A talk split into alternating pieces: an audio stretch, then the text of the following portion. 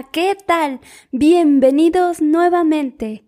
¿Cuántos de nosotros no nos hemos topado con aquellos clientes que quieren el descuentazo, que te quedan a deber, que son indecisos y lo peor, que a veces hasta menosprecian tu trabajo? Pues si te ha pasado o todavía no te pasa, te invito a conocer los consejos para atraer a los buenos clientes y dejar ir a esos malos clientes.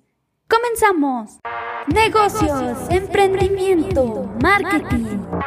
Todo ello en Negocio, digital. Si quieres comenzar a evitar a esos malos clientes y solamente atraer a los buenos, a los que sí van a valorar tu trabajo, lo primero que te voy a recomendar es no bajes los precios. Entiendo que si estás iniciando en el mercado es un poco complicado para ti, sobre todo porque yo sé que vas a querer competir contra más personas que venden tu mismo servicio o tus productos. Sin embargo, bajar los precios es lo que te va a condenar a atraer a esos malos clientes que solamente están buscando las ofertas. Además, el día que decidas subir tus precios, porque evidentemente las cosas se vuelven más caras, ya sea porque los productos han subido también de precio o incluso porque has mejorado tu servicio y ahora das un servicio con mayor calidad. Ese día que tú decidas aumentar el precio porque pues lo vale, en el mejor de los casos muchos de tus clientes se van a ir.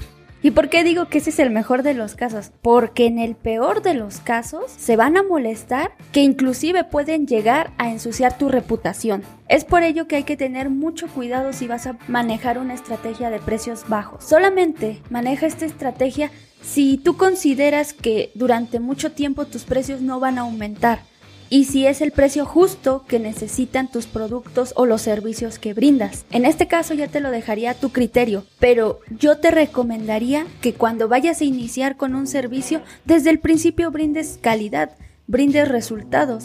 Por lo tanto, deberás de poner precios que con el tiempo se puedan llegar a mantener. Bueno, seguimos. El consejo número 2 es no le vendas a todo el mundo. Sí, lo sé, ya hemos hablado de esto varias veces, pero lo que pasa es que yo lo he vivido tanto con varios clientes que la verdad no quiero que a ninguno de ustedes les pase. Y ahorita quizás para ustedes o para muchos de ustedes ya pueda parecer lógica esta parte, pero créanme que no es lógico para todos y eso lo sé porque las veces que he trabajado con algunos clientes, ellos simplemente sacan un producto o un servicio y lo lanzan al mercado sin definir a su público ideal. Por lo tanto, lo primero que hago es investigar y analizar al público que tiene más posibilidades de comprar el servicio o el producto de mi cliente y de esta manera poder brindar los resultados positivos y esperados. Es por ello que si ahorita no estás obteniendo los resultados o las ventas que esperabas, puede ser por dos factores. El primero, porque quizás no has seleccionado al público ideal que sí está dispuesto a comprarte tus servicios o productos. O el segundo factor, que tal vez no estás brindando el servicio o el producto que ese público al que tú ya definiste verdaderamente necesita. Así que tienes que cambiar una de esas dos estrategias para que puedas llegar a esos buenos clientes que sí están dispuestos a comprarte tus, productos, o tus servicios.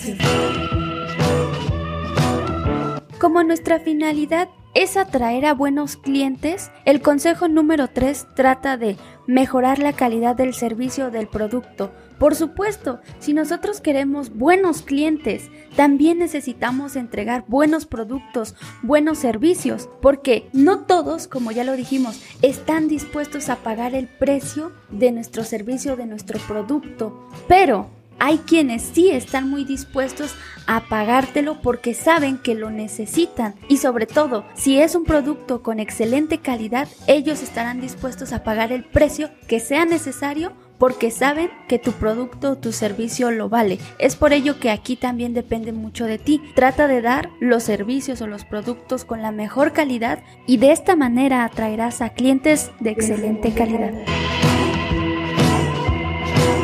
El último consejo es un consejo más que nada para protegerte, para que evitemos la parte de te deben y no te van a pagar. ¿Cómo se evita esta parte? Pues bueno, deberás trabajar bajo contrato. Probablemente ahorita esto suene un poco confuso, inclusive un poco difícil, pero es necesario que empieces a implementar la parte de contrato, sobre todo si andas ofreciendo servicios que implican tiempo, que implican bastante tiempo para realizarlos. Y esta es una manera tanto de que tú cumplas con los servicios que vas a brindar, como de que tu cliente pues te pague lo correspondiente y también te pague en el lapso de tiempo que está. Así que es una buena manera de que te empieces a proteger y si no utilizabas los contratos, puedes invertir un poco de lo que has ganado en pagarle a un abogado para que te cree un contrato a tu medida. Muchos de estos consejos afortunadamente los he aprendido con los errores de otras personas. Y esto es porque cuando me tocó ser empleada, pues yo notaba muchas cosillas que mis jefes hacían y yo la verdad me preguntaba, ¿por qué necesariamente tienen que trabajar con ese cliente que no valora el trabajo, que siempre anda cuestionándolos, que inclusive pues era del tipo de clientes que decía que quería todo para ayer? A mí no me parecía porque pues evidentemente a quien más mal le iba era a los empleados y eso también hace que el ambiente laboral pues no sea muy bueno. Este tipo de situaciones hizo que varias personas, varios trabajadores se fueran de la empresa, por lo que otro consejo que puedo darles aquí es, si ustedes ya cuentan con un equipo de trabajo grande, también valoren a ese equipo de trabajo. La mejor manera de hacerlo es desde el principio, cuando uno crea una propuesta para un cliente. Desde ese momento se ponen los puntos que se van a establecer, periodos de tiempo y por supuesto el alcance que conlleva toda esa propuesta, todo ese proyecto, para que ustedes también tengan una manera de protegerse y por supuesto proteger al equipo de trabajo.